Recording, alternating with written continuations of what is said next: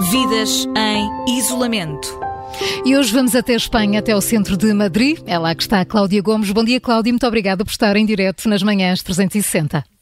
Olá, muito bom dia a todos. A Cláudia Gomes tem 32 anos, é investigadora na Faculdade de Medicina da Universidade Complutense de Madrid, onde vive há sete anos, está em teletrabalho desde 13 de março, eh, numa altura em que está a terminar o doutoramento. Cláudia, eh, o governo espanhol já está a acenar com o alívio de algumas medidas de contenção. Por aquilo que vê, parece-lhe que as pessoas estão eh, preparadas para voltar a sair à rua sem grandes receios? Uh, sem dúvida é uma pergunta um pouco complexa. Uhum. Uh, nós, desde que começamos um, o chamado confinamento aqui em Madrid, uh, tivemos várias, vários momentos, digamos. o primeiro momento foi surpresa total, por exemplo, eu dou sempre este exemplo. Nós começamos o confinamento no dia 13 de março. Eu, por exemplo, no fim de semana anterior, no dia 6 de março, penso que foi, fui a Portugal visitar a minha família e justamente esse fim de semana não havia qualquer restrição. Ou seja, as pessoas, até no aeroporto, um, havia uma liberdade total. Não havia nem sequer gel, por exemplo, para limpar as mãos, porque era estava tudo bem, digamos. Isto foi um fim de semana. Na sexta-feira seguinte já foi um confinamento total, ou seja, as notícias, digamos, mudaram como da noite para o dia, entre aspas, não é? Uh, depois, na primeira semana, foi algo complicado porque não conseguíamos entender muito bem qual era a situação em que estávamos, porque parecia isto afinal é uma gripe, estamos a esconder algo, enfim. Depois, bem, hoje penso que já é o dia 43, 44 que estamos em casa e o governo decide abrir um pouco, digamos, uh, o confinamento, penso que foi até às crianças. E na verdade a minha resposta seria não. Eu penso que as pessoas não estão preparadas porque, hum, no geral, aquilo que eu vejo é que as pessoas têm tanto medo que hum, preferem ficar em casa e as que saem hum. uh, não têm, digamos, as proteções adequadas, porque continuam a pensar muitas vezes que isto é uma conspiração, que é tudo uma conspiração e que afinal isto é tudo para tentar uh, controlar as pessoas, etc. Então, a minha resposta seria não. Eu penso que, que as primeiras que saíssem sejam as crianças, não parece que seja a medida mais adequada, principalmente porque é muito mais fácil controlar um adulto, por exemplo, que uma criança de 5 anos ou 4 anos. Sim. Eh, Cláudia, eh, falou nestas eh, semanas todas, quase 43 uh, dias, houve certamente muitas uh, mudanças de, de, rotinas. Como é que foi uh, no seu caso? O que é que custou mais adaptar? bem, em primeiro lugar, eu, como, como referiram no início, eu trabalho na Faculdade de Ciências, perdão, na Faculdade de Medicina e quase todos os dias ou ia a caminhar ou vinha em transportes públicos e tinha, digamos, uma vida, ou seja, eu estava em casa muito pouco tempo, porque era de noite, era, vamos imaginar, chegava a casa às sete e pouco mais, ou seja, estava em casa muito pouco tempo. De repente, a rotina passou a ser 100% do tempo em casa. E o nosso confinamento aqui foi muito mais rígido desde o princípio que, por exemplo, em Portugal. Por exemplo, eh, aqui não nos está permitido sair duas pessoas a comprar. Aqui temos que sair uh, com toda a proteção e ir ao supermercado e mesmo assim é normal que nos para a polícia a perguntar onde é que vamos e que nos peça a identificação para saber se aquele é o supermercado que nos corresponde, por exemplo, não podemos ir a um supermercado muito mais distante, mesmo que o supermercado que esteja ao lado de casa seja mais pequeno ou não tenha tudo aquilo que necessitamos. Então foi, foi uma mudança muito drástica, diria eu.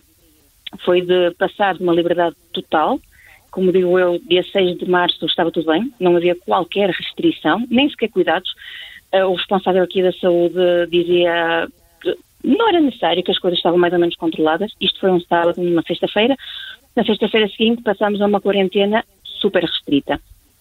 Uh, na realidade foi complicado.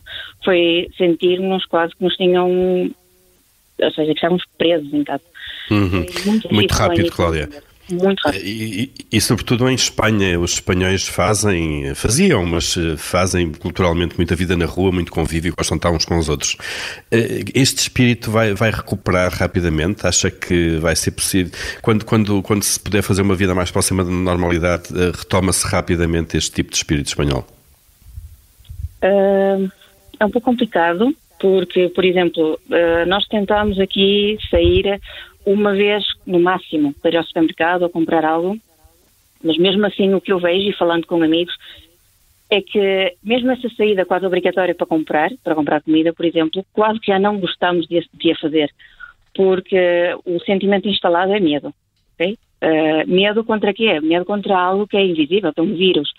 Portanto, as pessoas que realmente o espírito espanhol quer sair, estar na rua e quase chegar a casa à meia-noite, uh, viu-se transformado por esta situação, de tal forma que as pessoas agora parecem medo de sair e quando, por exemplo, estamos no supermercado, a sensação é se alguém se aproxima a mim a mais de tantos metros, ou saio daqui porque não me quero aproximar dessa pessoa, não vai ser que me contagie de algo, que me infecte, ou hum, cada vez afastar mais, afastar mais, afastar mais. Uh, foi muito radical e há muita gente um, psicologicamente afetada porque foi, foi uma mudança muito rápida.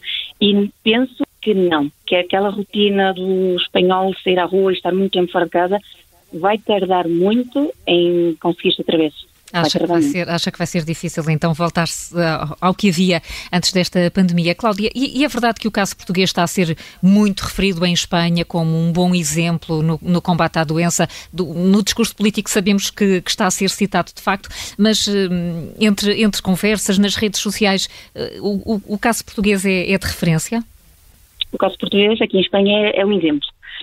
E, e, é um exemplo a vários níveis. Em primeiro lugar, e isto não é por eu ser portuguesa que sou portuguesa, mas uhum. na verdade é que Portugal, dentro do que cabe, teve uma ação rápida. Uh, Dá-me a sensação que quando instalaram aí o, o estado de alarme, penso que não tinha nenhum falecido. Aqui em Espanha já haviam quase 5 mil falecidos quando foi detectado o estado, quando foi decretado o estado de alarme. Uh, Portugal atuou bastante rápido e isso aqui é um exemplo. Isso aqui foi um exemplo. Uh, não só a esse nível, mas também a nível político, por exemplo. Uh, eu sei que a oposição em Portugal, por exemplo, tomou uma atitude de não estou de acordo com o governo, mas colaboro.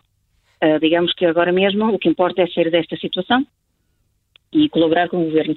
O que não está a acontecer em Espanha. Uh, digamos que aqui a oposição está a tomar uma atitude um pouco mais agressiva, digamos, e então sim, o exemplo português é citado não só a nível de conversas de pessoas, de amigos, portanto, no meu caso, não é com outros amigos, a nível de redes sociais, tanto do Facebook como, por exemplo, do Twitter, como uh, a nível de telejornais aqui. A qualquer hora, por exemplo, quando aqui, a, digamos, a oposição faz algo, cita-se muitas vezes a oposição portuguesa. Isto é só por dar um exemplo. Uhum. Cláudia Gomes, em Direto Madrid. Cláudia, muito obrigada por ter partilhado connosco a sua história, o seu dia a dia e tudo a correr o melhor possível.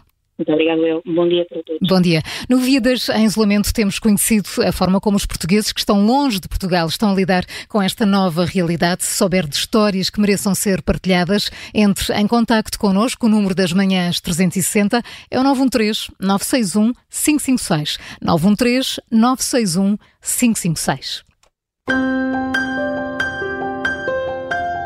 Vidas em isolamento.